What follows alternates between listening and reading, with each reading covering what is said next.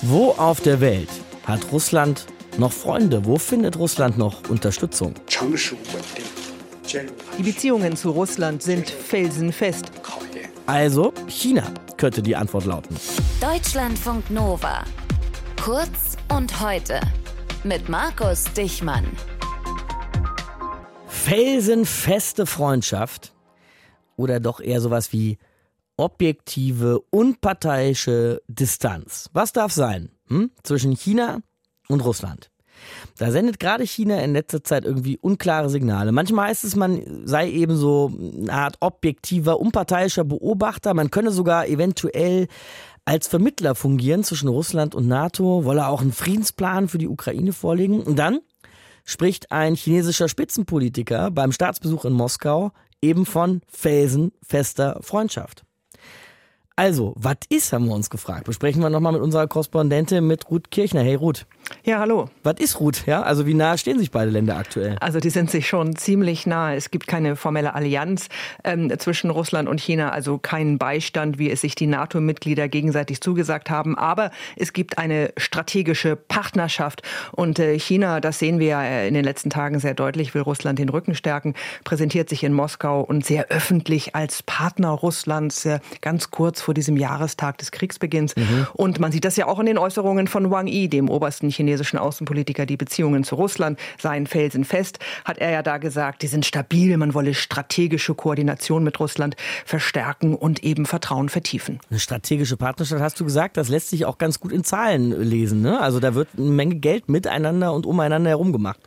Genau, also man kann sehen an den Handelszahlen beispielsweise, der Handel zwischen Russland und China ist im letzten Jahr deutlich gestiegen auf 190 Milliarden US-Dollar. Das sind etwa 178 äh, Milliarden Euro. Das ist eine deutliche Steigerung gegenüber dem Vorjahr. China kauft vor allem mehr Gas und Öl aus Russland, übrigens zu sehr günstigen Preisen, weil äh, Russland ja der europäische Markt wegen der Sanktionen weggebrochen ist. Mhm. Aber diese Wirtschaftsbeziehungen sind eben sehr ungleich. Ne? China ist jetzt für Russland mit Abstand der wichtigste Handelspartner, aber für China selbst ist der Handel mit Russland viel weniger wichtig, macht nur ein paar Prozentpunkte in der Handelsbilanz aus. Also da sieht man, wirtschaftlich braucht Russland jetzt China sehr viel mehr als umgekehrt. Ist das auch chinesische Strategie? Also chinesische Strategie würde ich nicht unbedingt sagen, denn ideologisch sind beide Länder, ich sag mal, in den letzten Monaten näher zusammengerückt in ihrer Ablehnung des Westens mit ihren mit ihrer sehr harten anti-westlichen Rhetorik und dass sich das Verhältnis zwischen China und Russland verschiebt, das haben wir schon in den letzten Jahren gesehen. Früher war Russland immer der deutlich stärkere Partner, hat China mit Waffen beliefert ähm, und das hat sich geändert in den letzten Jahren. Jetzt ist China die große Wirtschaftsmacht und äh, zum Beispiel bei Rüstungsexporten spielt äh, China jetzt auch eine Rolle. Also äh, das ist nicht mehr die Ungleichheit sozusagen hat sich umgekehrt. Jetzt mhm. ist China eben der große und der mächtigere Partner. Aber dann auch dieses Auftreten als vermeintlich vermeintlicher Vermittler, während man eben die Rolle da eingenommen hat, die man eben hat im Verhältnis zu Russland. Unklare Signale, habe ich gerade gesagt, widersprüchliche Signale, könnte man auch sagen. Ja, absolut, absolut widersprüchliche Signale. Und deshalb äh, geben ja auch viele Analysten, viele Beobachter diesem Friedensvorstoß Chinas nicht so wirklich große Chancen, weil eben als neutraler Vermittler, als neutraler Makler tritt China nicht wirklich auf. Ähm, der Wang Yi, der Außenpolitiker, das habe ich ja schon gesagt, war in Moskau. Da mhm. spricht man sich offensichtlich sehr eng ab. Aber ähm, dem Vernehmen nach hat es eben jetzt im Vor Vorfeld eines möglichen chinesischen Friedensvorstoßes keine Gespräche mit der Ukraine gegeben. Und da fragt man sich dann schon, auf welcher Seite China steht, eben dann doch mehr auf der russischen Seite. Weil du eben schon Waffen- und Rüstungshandel angesprochen hast, ruht die USA haben China sehr offiziell davor gewarnt, Russland mit Waffen zu unterstützen, ihnen welche zu verkaufen. Was aber offizieller Rhetorik nachher bisher noch nicht passiert ist. Gibt es irgendwelche Hinweise darauf, dass es passieren könnte? Also meine Gesprächspartner in den letzten Tagen haben mir gesagt, solche Belege gäbe es bislang nicht. Und es gäbe auch keine Belege dafür, dass China bislang Waffen direkt an Russland für den Krieg in der Ukraine geliefert habe. Ähm, deshalb wird viel darüber spekuliert, warum die USA diese Warnung so deutlich ausgesprochen haben. Entweder eben als Warnung an China, also macht das bloß nicht, dann ändert sich was nochmal im Verhältnis. Oder haben sie vielleicht doch Geheimdiensthinweise, das wissen wir nicht so genau. Aber natürlich, darüber wird in den letzten Wochen und Monaten immer schon wieder berichtet, ähm, ist es so, dass China durchaus Dual-Use-Güter liefert.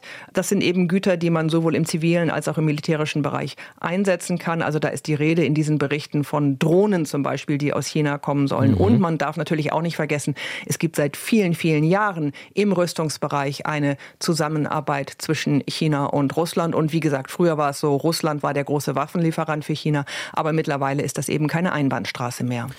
Heute trifft sich die UN-Vollversammlung in New York. Da soll auch eine Resolution, also so ist es zumindest geplant, von den EU-Staaten und der Ukraine verabschiedet werden, die ein sofortiges Ende des Kriegs in der Ukraine nochmal fordern soll. Was glaubst du, wie wird sich China dazu positionieren?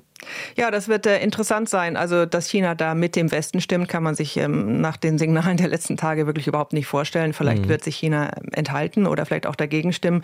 Es geht ja bei dieser Abstimmung in der UN-Vollversammlung darum, auch so ein bisschen zu zeigen, wer steht hinter wem. Und da ähm, haben China und Russland schon durchaus ein Interesse, dass die Unterstützung für den Westen, wenn man das mal so sagen kann, nicht so groß ausfällt wie vor etwa einem Jahr kurz nach, na, kurz nach Beginn des Angriffs. Angriffskrieges, als sich wirklich ganz, ganz viele UN-Mitglieder äh, solidarisch mit der Ukraine gezeigt haben. Und in diesem Zusammenhang kann man vielleicht auch so ein bisschen diesen äh, chinesischen Friedensvorstoß sehen. Das äh, sagen mir zumindest meine Gesprächspartner, dass man da versucht, vielleicht im Vorfeld dieser Abstimmung ähm, so ein bisschen den Druck von Russland zu nehmen. Und China kann sich da präsentieren als Land, das sagen kann, schaut mal, wir stehen für den Frieden, wir stehen für Dialog, da müsst ihr gar nicht unbedingt mit dem Westen stimmen. Dann schauen wir mal, wie die Vollversammlung abstimmen wird und auch welche Rolle China da einnimmt.